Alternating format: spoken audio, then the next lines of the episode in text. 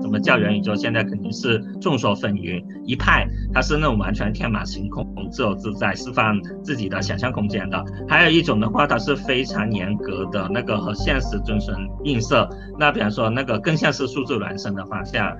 我会选择前者，更加天马行空、更加自由开放的虚拟世界，就是它可以叫做说弥补现实中我们一些的遗憾吧。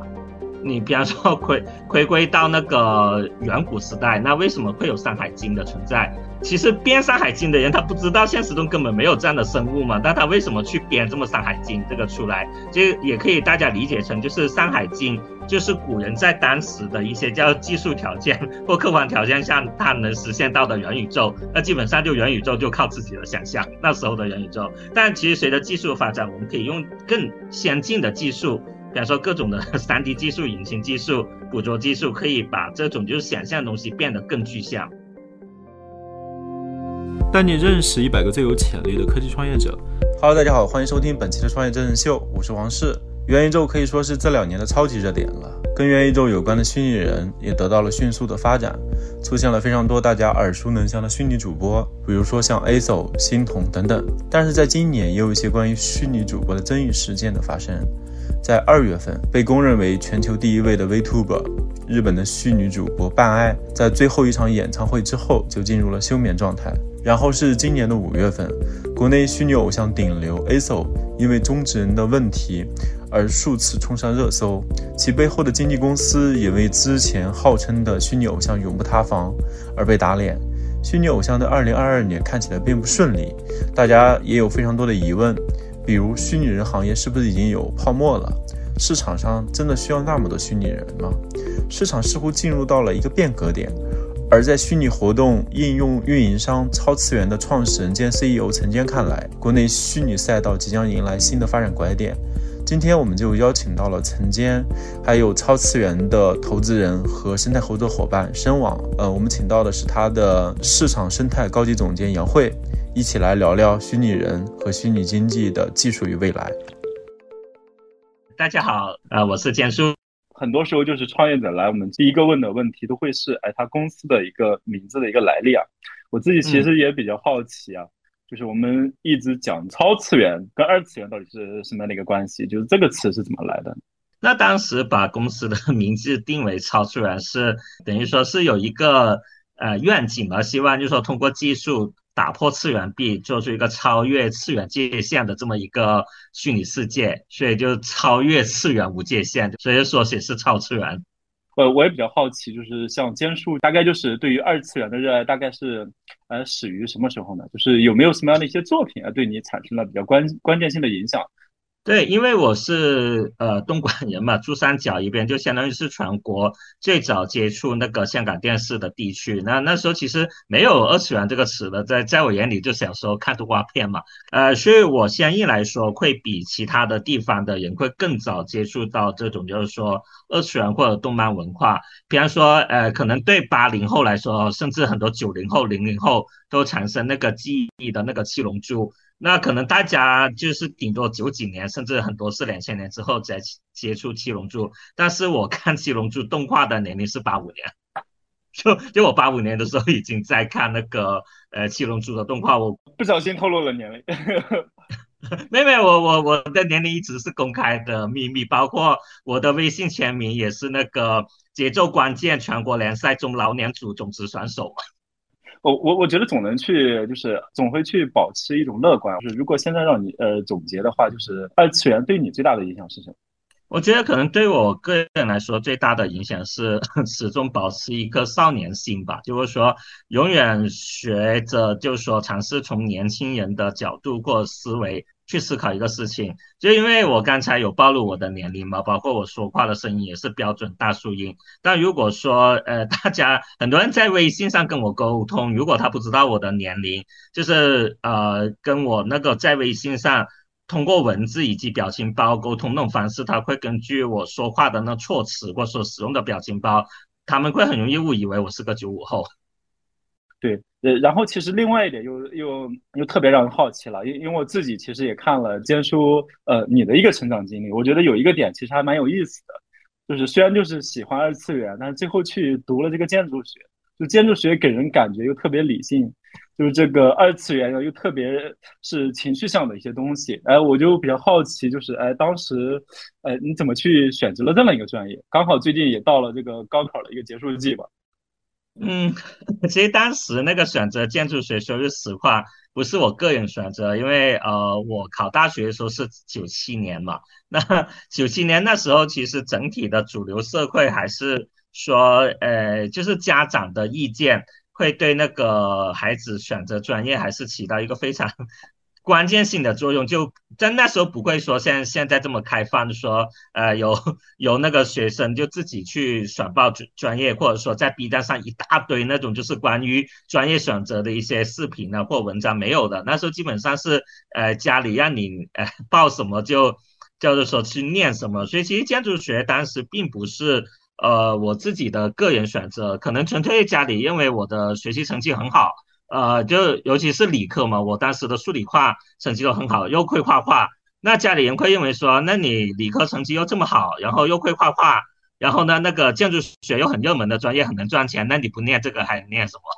我虽然我也该提到，我呃中我小学、中学的时候都是成绩很好，就是在可能市里面最好的中学考考前三名那种，然后呢，呃，就一直是个学霸人设，但是我这个学霸人设到了大学时候就崩了。然后就经常是那种叫做呃逃课啊 什么那种，就是不务正业，然后补考什么都少不了。我哦，我我还比较好奇啊，就是虽然可能就是这个学霸人设崩了，呃，是不是还是有哪些学科其实是自己比较感兴趣，还是自己真正下功夫去学的东西？一个是那个呃，我们叫做说计算机制图，那这个是可以说是学的呃最认真的。但是其实那时候学校教的是那个 AutoCAD，AutoCAD 的 3D 能力很弱。我是自学学的那个 3D Max，当时还是那个3.1的版本，很老很老的版本。但这个对我人生来说，后续是起到一些非常关键的一个。转折点的作用吧，然后另外那个透视阴影，那这个我的分数当时反正我没记错是也是差不多满分的。那个在一个就是一直补考的班，就我自己一在大学里面一直补考，但是唯一这个课我是考了最高的分数。所以这两个跟我后面比方说从事这种三 D 相关的专业或者说虚拟世界，其实还是有非常直接的一个影响。对我我我还会比较好奇啊，其实最后我们其实创业去做了这个二次元。刚刚其实提到了，它其实对我们，比如说，呃，这个建筑学，它可能早期的一些虚拟引擎能够去，呃，运用到现在的二次元，可能我们非常早期的可能就奠定了这样的一个，呃，知识的一个基础啊。我还比较好奇，其实，呃，建筑学还对你现在创业有有哪些帮助？我觉得最大的帮助就是，呃，其实建筑学是我所知道的专业里面，呃，可以说是最有产品经理产品。叫做思维逻辑训练的这么一个学科，呃，我不知道最近的专业如何，至少在我们那个年代肯定是没有产品经理这样的学科或者说专业，呃，出现的。那当时来说，建筑学已经是我所知道的最，呃，带有这种叫产品。经理思维的这么一个学科，比方说我们会分析用户的需求，我们会制制作那个叫做任务书，就类似那种就是说现在的产品需求，我们会去分解整个的任务，去制定一个 timeline，然后再有各种的可能跨学科的一些协同，比方说土木工程等等环境园林，那这个其实特别像现在做一个产品，我要跨那个客户端，然后那个呃服务器就是可能要还要跨美术 UI 等等，那这里面。这部分的一些叫做说学习的经历，其实对我后面呃去从事虚拟行业的产品经理，我觉得还是有很大的一个帮助的。因为呃我是我身份是就我是创始人，我是 CEO，但我在公司里面角色更像是公司的产品经理，这个也是我们团队公认的一个 我的定位。其实我们现在总结来看的话。好像就是虽然坚叔，嗯，可能喜欢二次元，最后报了这个建筑学，但感觉其实误打误撞。其实建筑学可能对于，嗯，后面去从事这个二次元的相关的一些创业，其实还真的产生非常大的一个帮助啊。呃，我我我还有一个问题啊，作为其实一个特别早期的一个创业者，我觉得很重要的呃行业的一个认知啊，我不知道就是在你早期创业的时候，就是你那的认知是怎么来的呢？呃，因为我刚才提到，就说，呃，学建筑的话，一个是对于呃我现在来说有产品经理思维，另外一个很重要关键的说是建筑学其实是中国最早规模化应用 3D 技术和引擎的行业，呃，并不是大家想象中的 影视或游戏，建筑学才是。所以这里面，呃，我前两次创业都是跟那个建筑相关的，而且是运用了 3D 技术作为基础。但到了第三次创业，其实我就不想再跟建筑有什么太直接关系，那时候我才考虑说。跟我的个人兴趣，呃，二创结合，因为那时候大概一三一四年，呃，那时候国内肯定呃整个互联网特别呃没有那么发达，甚至说二次元这个还是一个非常非常小众的词，呃，应该说百分之九十九的投资人都没听说过这个词。那时候米哈游也是刚起步，呃，那呃在这种情况下，其实在中国呃或者说现有市场上是很难找到一些特别。呃，叫做说有价值或者有意义的那种，叫做说标的的那个参考，所以那时候是去了香港去做了一些类似那种市场调研，就看到呃香港市场上有一个日本万代的一个产品是叫做 AR 卡打死的，它其实就是将收藏卡跟 AR 技术还有二创 IP 进行一个结合和融合。那呃，所以第三次就想说啊，我想延续我这种 3D 虚拟技术。又想跟这种叫做说自己的个人爱好去相结合的话，就根据我在香港就是采集这种日本市场的这种，就是说当时看是很领先的一个产品，就把这个理念带回那个国内去进行创业。所以我的第三次创业算起来应该是从一四年开始的。我真的是一四年就开始做这一块，真的是非常早。就是在早期的这样的一个阶段的时候，呃，大概坚叔都踩过什么样的一些坑？不知道能不能给我们分享一下？嗯，我觉得踩过最大的坑就是 在一六年的时候，就是在呃创业的心态上面，就是有点就是说失去初心吧，就是说想围绕那个资本的那种所谓的热点或者风口，而忘记了说，哎，我去做这个项目。或者我做这个产品，我最终带给用户的是个什么样的价值？在这种叫做说基本态度的这种就是说失衡的基本心态的失衡的情况下，我就做出了很多 这种叫做错误的决策，包括我对那个 VR 终端，就是 VR 在 C 端上的落地的整个的一个进程也出现了非常严重的那个误判。对，所以呃，包括我，我我现在我开玩笑，我是现在是三第三点五次创业嘛。这第三点五次创业的话，像我基本上呃，我会自己有几个点，就是我不管这个资本风口吹得多热，然后那个媒体 怎么吹捧，我都会冷静思考，说在呃，比方说我们从事的一个方向或者一个项目上面，它带给用户的一个叫做核心价值是什么？市场也好，或用户也好，为什么要选择？这个是呃这个项目或者这个产品或者甚至选择我们，然后第二个就是呃对技术的整个的一个叫做落地的呃时间节点，就是要预判的非常准，因为如果你想等技术成熟然后再去介入，其实你肯定是滞后的，不可能有你的机会。但是如果你对技术落地的那个出现一些过于乐观，乐观到那种叫做说出现失误的那种预判，那肯定就是说。呃，也会呃，就是说带来一些毁灭性的打击。所以第这个第三点五次创业，就是说我现在进入虚拟赛道，从一七年开始重新呃规划了定位之后，我自己是非常自豪的一个点，就是说我不管资本上面的一些声音怎么样子，我是坚持我自己的一个选择的一个方向，或者说一种的态度节奏。然后第二个是。我基本上是有好几次对整个行业的一些发展的时间点，或者说技术落地的一些时间点预判的非常准，然后都能提前一年到一点一年半的时间去做对应的那个研发布局。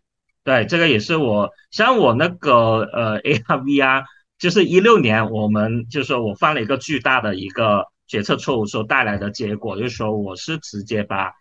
投资的就融资的两千万全部烧没了。全部全部烧光了，然后团队从一百多人掉到三十多人，在那样的情况下，那其实也非常感谢我那个当时一个投资方给我投了三百万的一个叫做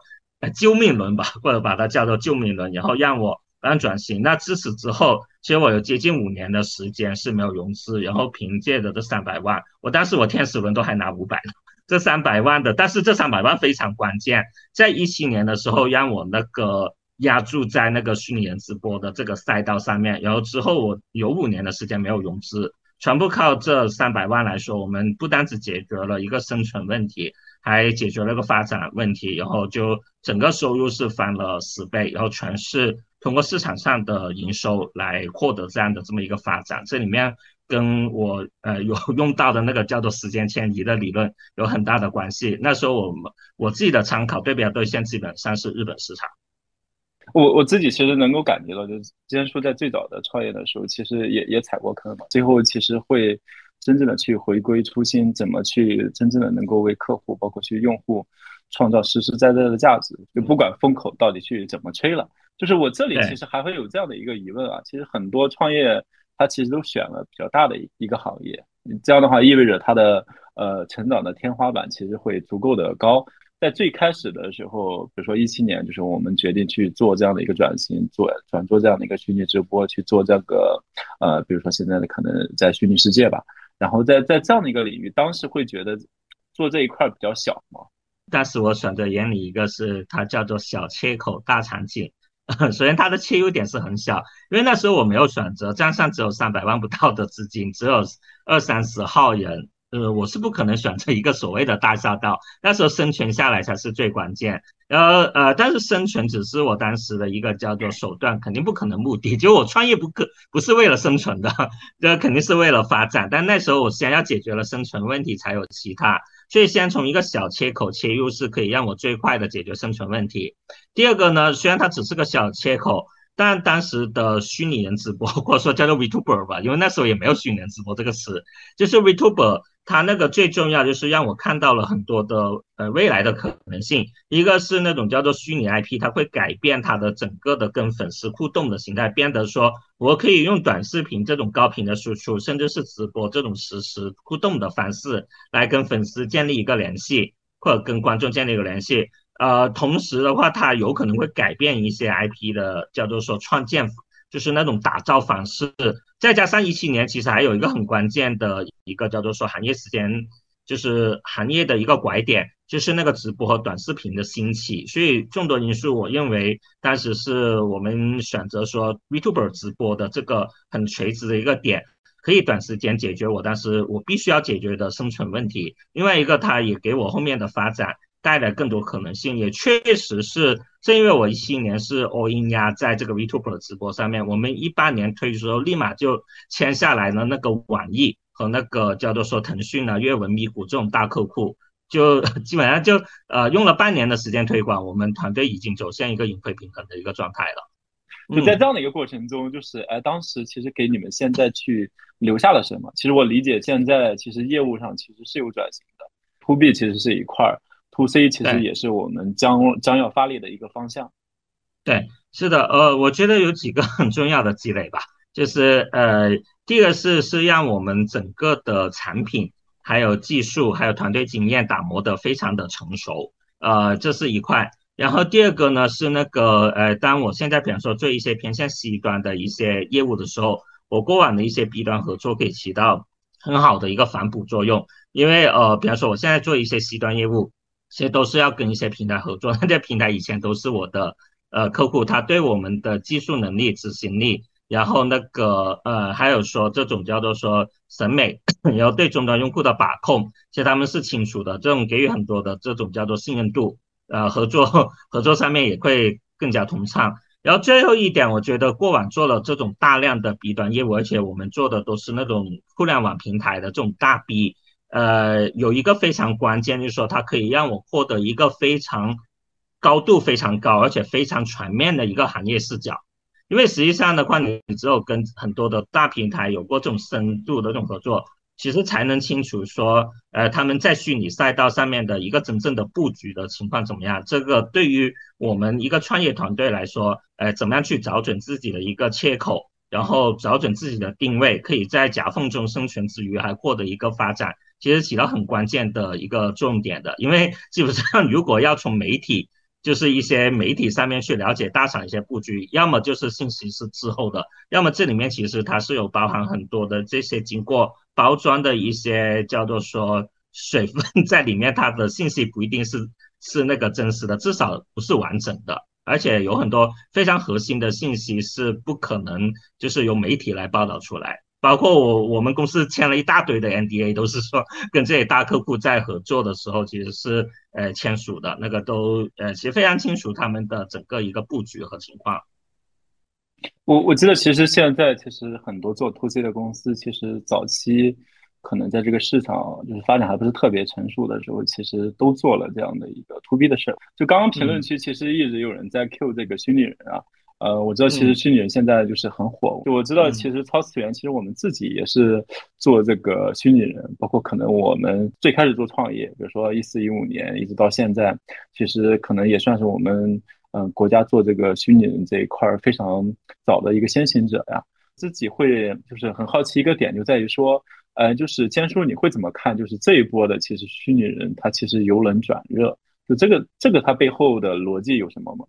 首先，呃，我有两个核心观点吧，这两个核心观点可能会跟主流观点有点不太一样。第一个是呢，呃，我认为现在的虚拟人的赛道是过热的，这种泡沫严重，就泡沫其实在我眼里蛮严重，特别像是一六年的 VR 行业，就那种泡沫的味道我都嗅到了。然后，呃，第二个是如果虚拟人单脱离它的应用场景单独去提，其实是个伪命题。而且甚至说，现在有大部分的这种虚拟人的这种项目，在我眼里基本上是属于呃没有前途的。而且呃可以说，现在有很多的虚拟人会未来成为很多公司，像影视公司、游戏公司，或者说做这种虚拟活动元宇宙公司的一个叫做基本能力而已。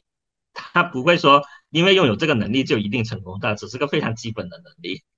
呃，就是我虽然就是它可能有非常多的虚拟人有一些炒作的一些泡沫，就是。它里边是不是也有一些发展的一些必然逻辑在里边？对，是的，其实呃，任何的泡沫它底下肯定也是有那种发展驱动，就好像二十几年前 互联网也曾经爆过雷，对吧？但是就这个泡沫破灭之后，其实它就会回归为一个就是真实而正确的一个方向或节奏发展。虚拟也好，或元宇宙也好，也必然会经历这个过程。那我更认为说它的发展的一个就是背后的一个必然性。其实源于说，嗯，其实人内心肯定是向往一个叫做更加美好，或者说更加的自由或更加开放的这么一个世界。不管比方说，呃，像虚拟偶像，很多人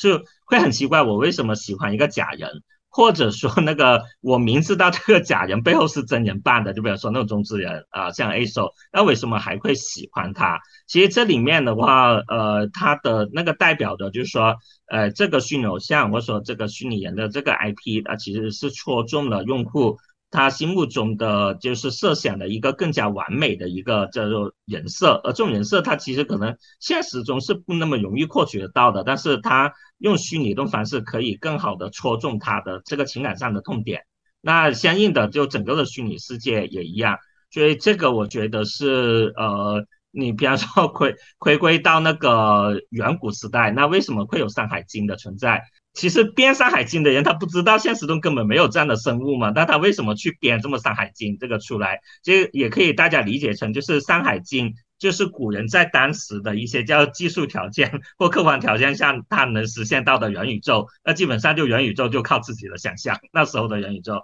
但其实随着技术发展，我们可以用更先进的技术，比方说各种的 3D 技术、引擎技术、捕捉技术，可以把这种就是想象的东西变得更具象。所所以，其实从这样的一个点，呃，虚拟世界其实对人是有积极意义的。其实我我觉得我自己会理解，人在生活中其实是需要有这个幸福的一个多元化的一个满足吧。就虚拟世界其实是丰富了我们满足就是自己幸福啊，包括可能心情愉悦的呃一种方式吧。当然，现实肯定也是十分有必要的。对，那如果说虚拟人好歹还有一些共识东西，那什么叫元宇宙？现在肯定是众说纷纭。那呃，我看到比较靠谱的元宇宙的是什么一种一派，它是那种完全天马行空。自由自在，释放自己的想象空间的。还有一种的话，它是非常严格的那个和现实遵循映射。那比方说，那个更像是数字孪生的方向。那如果它追求和现实中更高的映射的这种元宇宙，它可能带来的价值是一个就是生产效率的提升，或者说一些叫做说生产力的释放，那是另外一个维度了。不是说 我不看好这个方向，而是在于我自己的个人的性格或团队的基因，我会选择前者，更加天马行空、更加自由开放的虚拟世界，就是它可以叫做说弥补现实中我们一些的遗憾吧。我其实关于虚拟人，就是大家可能有初步的定义，但是感觉你理解的这个虚拟人到底是不是我理解的这个虚拟人，感觉好像也没有共识。呃，我我还比较好奇啊，就是从接收的角度，你自己会怎么去定义这样的一个虚拟人呢？是这样的，就因为现在虚拟人的定义非常的广，然后我现在尽可能的按我的认知以及说是。同行里面的一些都是说普遍共识去做一个分类吧，因为也有一些投资人他是会坚定认为说只有 AI 驱动的才叫虚拟人，然后不是 AI 驱动的都不叫虚拟人，然后也有会认为说你这个不能支持实时互动的，然后又动画的或者说那个 CGI 流程做的你不叫虚拟人，那好，我尝试用一个比较包容的心态，我把这些所有的都概述进去，那我会将虚拟人分为三类。第一类呢，就是内容或 IP 型的虚拟人，那可能大家嗯 就非常火的，像什么阿雅乙啊。什么柳叶熙这种，我们都可以把它定义成那个内容型或 IP 型的虚拟人。那内容型或 IP 型的虚拟人，它的寄送驱动方式并不是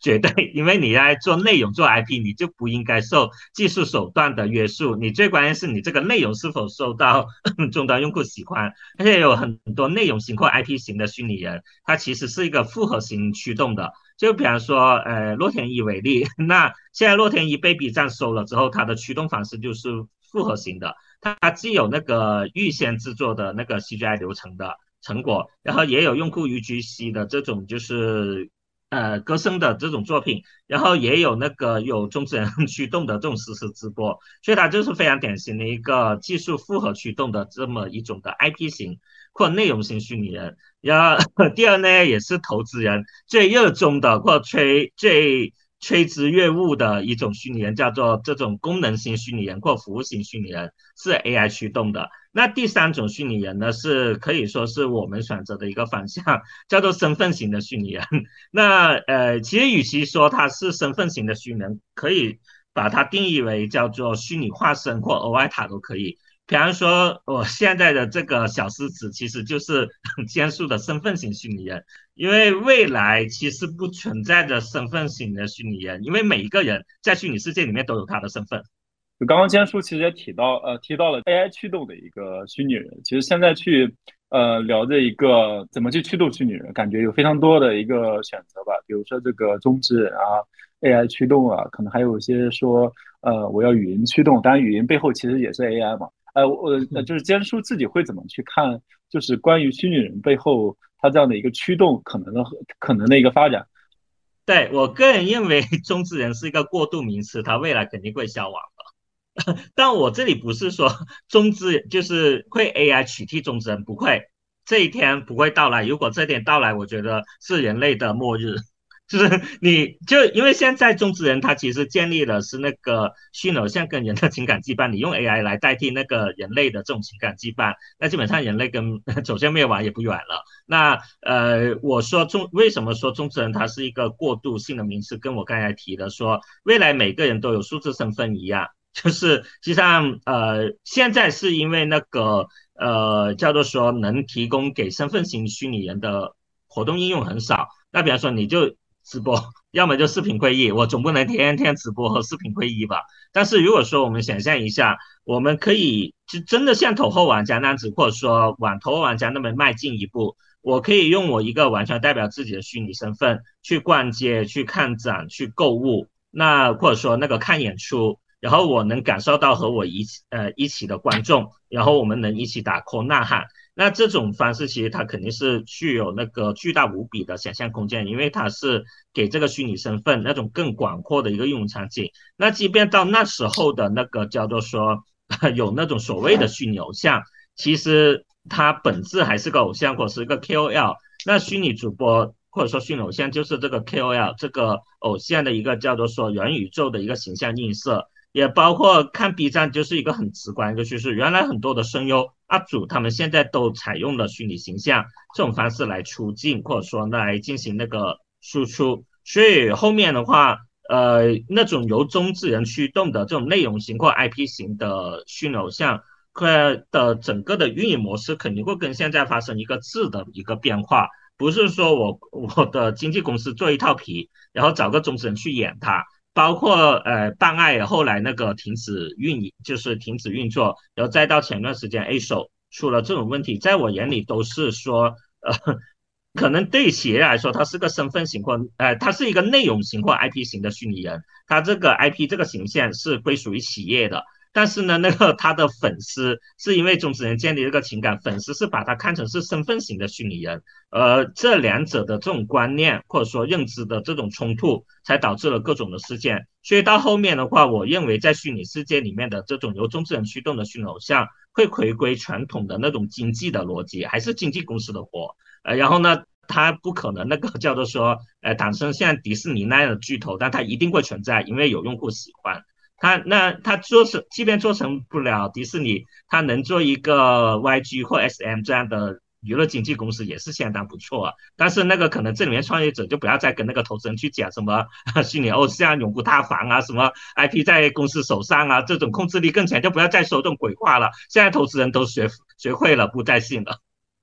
市场也是逐渐被教育的一个过程。是的，是的，是的。那我们在对应的我刚才提到的内容型。内容型的虚拟人，还是说身份型的虚拟人，还是说功能型的虚拟人？这三种虚拟人有任何的依据可以证明说越像真人，他的成功几率就越大吗？没有吧？那如果我要做的一个和真人一模一样的虚拟人？我作为粉丝，我这里说的是内容型的训练。我为什么要喜欢一个跟 真人一模一样的这种偶像，而不直接去喜欢真人的偶像？所以这里面就是一个比较逻辑混淆的一个地方。然后第二个是那个去到功能型的虚拟人。说句实话，目前的这种 AI 的这种 NLP 能力，其实还是一个弱智能。就是说的直球一点，现在的 AI 都是弱智，他们只能在一个封闭语境下的功能性对话。也就是说，这个。用 AI 驱动的虚拟人，他越像真人，他就越像弱智。就我越想打他，反而是如果他的形象是个 Q 版的，是个卡通的，他的一些 AI 能力的那个不足，其实。用户反而对他有包容心。那个你看那个 NVIDIA，他们那个拿出宣传，NVIDIA 是最鼓吹那个 AI 驱动的虚拟人的。但但是你看他拿出来做演示的，那不管是那个虚拟的 AI 老黄也好，或者说他后来有个点餐的一个虚拟机器人也好，为什么都做 Q 版卡通的？还有第三个去到身份型的虚拟人，更加不说。我靠，老子好不容易可以突破肉身的限制，还要跟我做个本人一样的虚拟人，这不开玩笑吗？对吧？所以你会。发现说，在市场需求上来说，它并不是说越真实越好，但是肯定会在一些应用场景里面，它是那个虚拟人是越真实越好的。比方说，在一些三 A 的一些呃叫做说主机游戏，它要创造那种更加强的用户代入感和成绩感。再有那个 U E 五前段时间放出来的那个黑客帝国那个 demo，它要创造一个真实和虚拟难以分辨的这么一个世界，它就要用那个呃超写实的虚拟人。所以这里面的话，首先哈，那个超写实的虚拟人技术难度是一定是大的，这个不可否认。但是从一个商业运作上来说，作为创业者要搞清楚，我做这个超写实的虚拟人，在我选择这个应用场景上面，它的写实是否起到一个叫做促进作用？是。所以在情况下，包括我们现在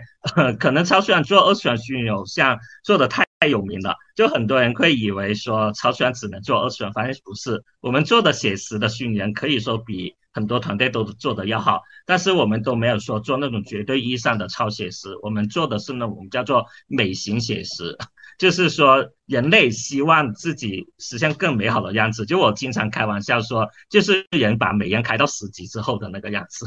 这更完美的一个人的那种样子，所以我们并没有说太过去鼓吹那种，就是说，呃，超写实，就是它可以，呃，跟现实更加的接近。就比方说星童，所以星童的审美我是高度认可的。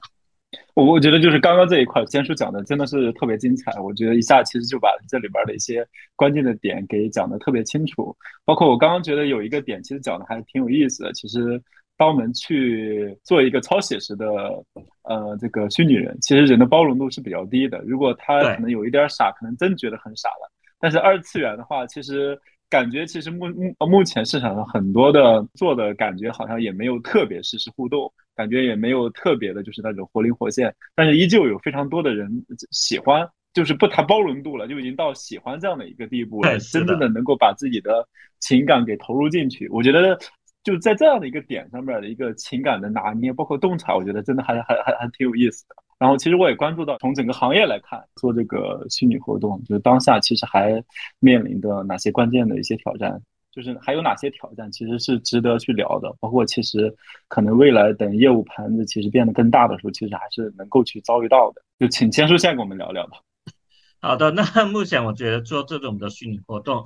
有两大的瓶颈，一个是那个叫做算力的那个瓶颈，因为像这种虚拟活动，它的画面不是 在表演侧那边生成的。那如果是在 这种虚拟直播千人一面，那我在表演侧的话，我可以用三零八零的显卡，不够我还可以用四零九零。但是像这种虚拟活动，它用户是实时交互各种数据，它的画面是在用户侧生成的，所以用户呃或者至少说主流终端的配置会直接影响到这个用户体验。那你这里面怎么跑跑那个多个额外塔，跑三维？场景，还有在里面有大量的这种实时数据的交互，那对这种叫做渲染底层的优化以及那个资产的优化这块是一个挺大的一个难题来的。那第二个的那个呃，就是说难题其实是那个 RTE 领域了，因为如果我要做一场非常复杂的虚拟活动，比如说我就做一场的虚拟演出，而且我的表演者是实时动捕的。那这里面的话，它要同步的数据就非常多，因为一个虚拟人 完整的虚拟角色，他的全身骨骼再加上呃双手的手指，再加上最基本的五十五个表情通道，一秒钟六十帧的话，这个数据量是一秒钟一百多兆。别说现在四 G、五 G 了，六 G、七 G 都传不动。所以这里面呢，我们做了很多的工作，用了几年的时间迭代，把这个每秒一。一百兆，我们压到每秒一兆，那确实它是可以在网上大并发传输。但是如果我这里面有两个表演者呢？那如果我这一百个观众里面，我有几个是也开了这个捕捉，能捕捉他他打 call 的动作，那证明它的数据的交互是一个几何级的增加。所以在我眼里，RTE 还是有一个就是巨大可挖掘和升级的一个空间的。就是坚叔啊，呃，我我其实刚刚呃突然想到一个问题啊，呃，你你早期其实做这个 VR AR 的，对，比较早期的阶段，但是现在你做做这个虚拟活动，我们其实其实是先抛开了这个 VR 跟 AR 的一些设备，是直接可以先做这一块的，而不是说我非要从这个 VR AR 切这个虚拟世界，我我的理解对吗？对，您的理解非常对，但最理想的肯定是 VR 设备带来的这种全沉浸感。以及这种 RTE 的高维度交互，那肯定是 最理想的体验，就不投玩家嘛。但是目前确实是一个实际条件的话，同时满足这两个条件不容易，特别是国内的 VR 设备基本上是清一色的一体机，它的整个的算力的瓶颈其实比移动端还要高。因为呃，首先就 VR 眼镜要算两只眼睛嘛，然后边缘还有畸变变形，它的分辨率又特别大，因为那个它是一个需要一个 PPI，就是视觉密度的这么一个运算，而且你还得要跑六十帧以上，甚至九十帧，然后你在 VR 里面才不算晕。所以目前 VR 一体机的整个算力瓶颈比手机还要大的，在这种情况下，那我们就会说对比，就是三维场景跑在二 D 屏幕，但是把 RTE 做到极致。跟一个说，我始终坚持要使用那个 VR VR 设备，然后呢，但是我呃注重叫单人体验，我不注重多人交互。这两者来看，用于用于做虚拟活动是明显说是前者的带来的这种持续沉浸感更强。因为如果用户他只是通过 VR 设备的一个叫做光能刺激来扩动沉浸感。它在整一个活动里面，它是一个孤独的存在，它没有跟其他用户的交互，它这种沉浸感会很容易消退。但是说它在一个三 D 的场景里面，它能自由行走，能自由控制自己的行为，它能感受到 人头涌涌，有很多用户跟它实时交互，有各种的这种互动好玩行为，它的这种沉浸感是可持续的。所以我们在一些客观条件限制下，没有办法这两者同时实现情况下，我们优先。从那个满足多人实时交互，就 RTE 的这个切入点去切入，但是是做好了往 VR 端移植的这种可能性，因为本来我们就是个全三维运行的这么一个引擎环境，是具备那个往 VR 端移植的这种可能性的，也包括我的整个产品计划里面也是那个八月份会进行一个 VR 端的移植，但是不一定会太急着说在 C 端去落地，可能会先挑一些局部的活动，呃，局部的一些活动场景去做一些实验性的小活动吧。就大规模活动，我还是会优先在那个主机和手机上面跑的。嗯嗯嗯，了解。那我理解，其实我们现在可以把它理解成是。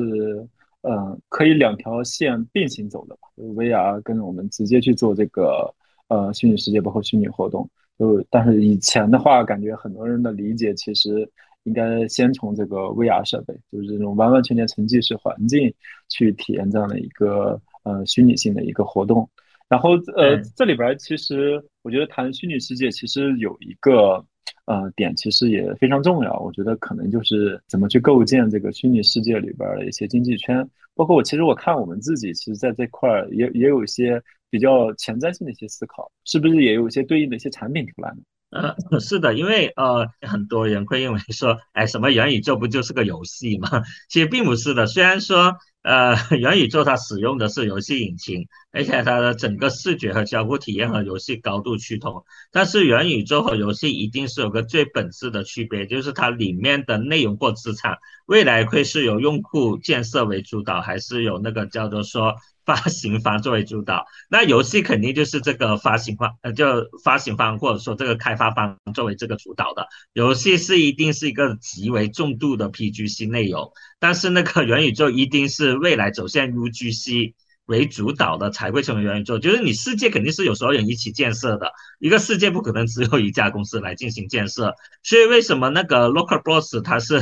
呃，就是很多开玩笑说，这不就是一个四三九九小游戏平台吗？提什么元宇宙？但是并不是，因为 Local Boss 它具备了由用户来建设创造的一个最基本的概念。而且说句实话，讲这句话的人应该没有什么关注过 Local Boss，可以在。去了解一下 r o c k b o s 最新，它里面已经有大量的我们叫做游戏以外的应用场景了。然后里面它创造的很多应用，并不是游戏，包括各种的虚拟的那种品牌的概念店，然后各种的这种虚拟演唱会、虚拟展会的活动在里面都有。所以在我眼里是呃，一个是元宇宙产品，还是说一个打着元宇宙概念的伪元宇宙产品，我们都会特别去看说它是否支持用户创作，它是否有那个叫做。说足够的一个叫做说强大的一个低代码工具，或者说有更很完善的隐形脚本工具，可以让不同城市的用户参与到这个建设当中。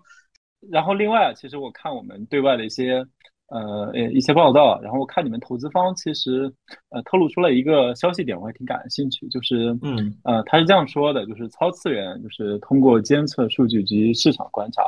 就是判断国内的虚拟赛道即将迎来这个发展的一些拐点。我好奇的点就在于说，哎，这样的一个拐点到底指的是什么？就是到底是怎么去看到了这样的一个拐点？我的一个判断是说，整个的虚拟世界的在终端上面的一个消费市场。其实虚拟偶像只是虚拟世界的一小部分而已啊，那个我是指整个大的虚拟世界。然后现在可以看到说，在终端上面的那个落地具备了一个一些叫做拐点的一些迹象。我这里拿三个数据来做类，就是拿三个数据来举例。第一个是 B 站的虚拟直播区，从一九年到二二年，它的数据是个六十倍的增长，就是流水数据。就是说明了，就是终端用户对虚拟主播这种虚拟人形态的这种内容的消费的这种就出现了一个指数级的增长，一九到二年六十倍的增长。然后 第二个数据是那个呃 Meta 的 Quest Two 去年出货一千万台，到现在已经超过一千五百万台了。那这是一个什么概念？就刚才有提到。可能移动互联网会以那个 iPhone 四作为一个叫做分水岭，就是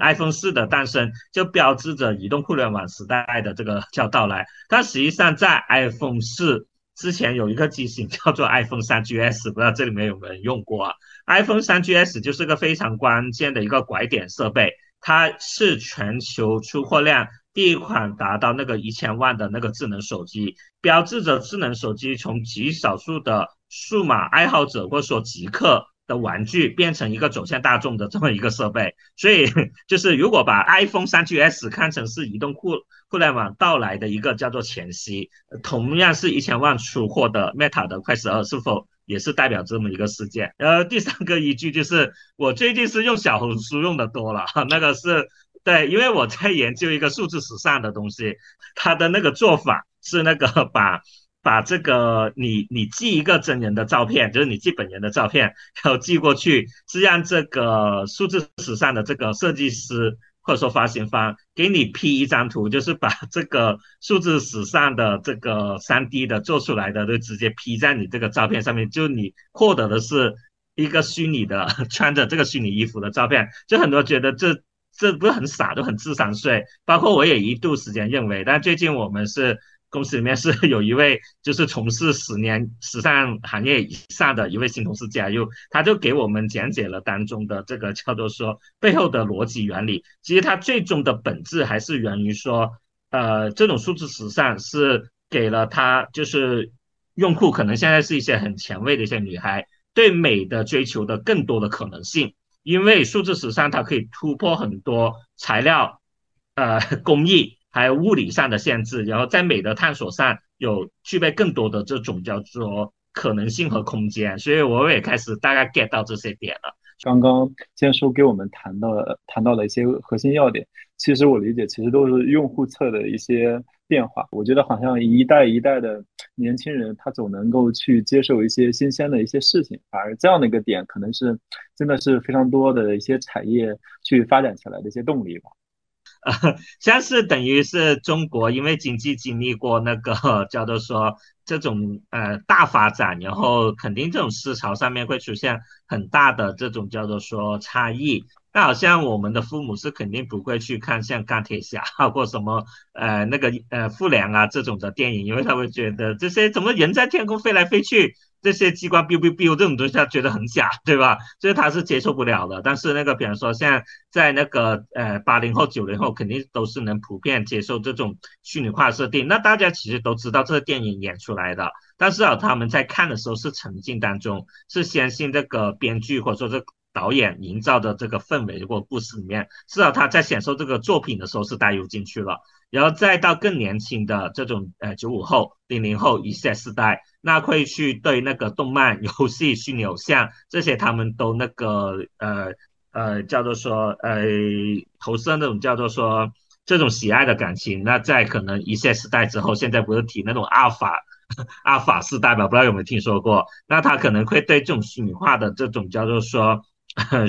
需求，其实是。呃，叫做说更大，而且就是说，呃，它的接受度会更高，所以会出现说有那种叫做浮月控，有那种叫做做那种叫做说呃虚设，就是现在那种零零后、幺零后很喜欢玩那种虚设的那个，就是专门去设计一个虚拟人设，其实很多时候它是拿来做头像，或者说拿来去做一个棉花公呃棉花娃娃的一个设计稿，然后再到现在可能那个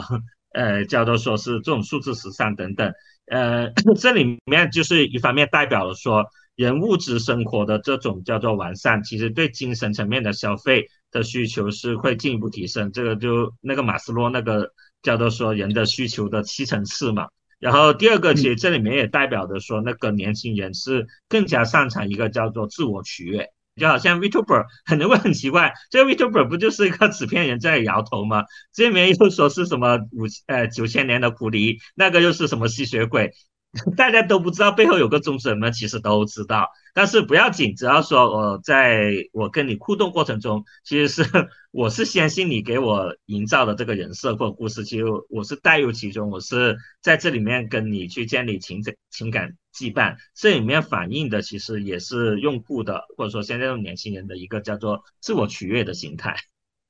所以我最近好像越来越觉得，就是元宇宙我们都觉得非常远嘛，就是最终能够真正。拉近我们和元宇宙的距离，可能真的就是这一代代的年轻人，他有可能越来越更适应在虚拟世界生活，包括消费，包括可能交际的一些新的一些习惯。那今天我们就大概就是先聊到这儿吧。就是今天真的就是特别就是感谢坚叔给我们聊了非常多的一些点啊。然后我自己其实比较期待就是超次元，呃，它能够在这里边带给我们更多的一些想象空间吧。就是刚刚这坚叔其实给我们推荐了非常多的一些东西啊，我觉得其实都还蛮有意思的，所以我今天其实就是把坚叔就是也推荐给大家，我也觉得就是欢迎大家去更多的去关注这个超次元，然后等到他们的产品去正式的一些公测，就欢迎大家去体验一下他们的一些产品到底好不好。嗯，好的，行，OK，好的，那就谢谢大家，我给大家鞠个躬，谢谢各位，好好，嗯，再见，拜拜，拜拜。好啦，这就是今天的这期播客，感谢今天嘉宾的分享。如果本期节目对你有启发，期待你的留言。如果你想听见我们和谁对话，也欢迎你在评论区写下公司或者创始人的名字，或者你有哪些建议，也期待在评论区看见你的想法。你还可以在微信视频号搜索“创业真人秀”来找到我们。每周我们也会邀请创业者来和大家面对面交流。感谢大家的收听，我们下期节目再见，拜拜。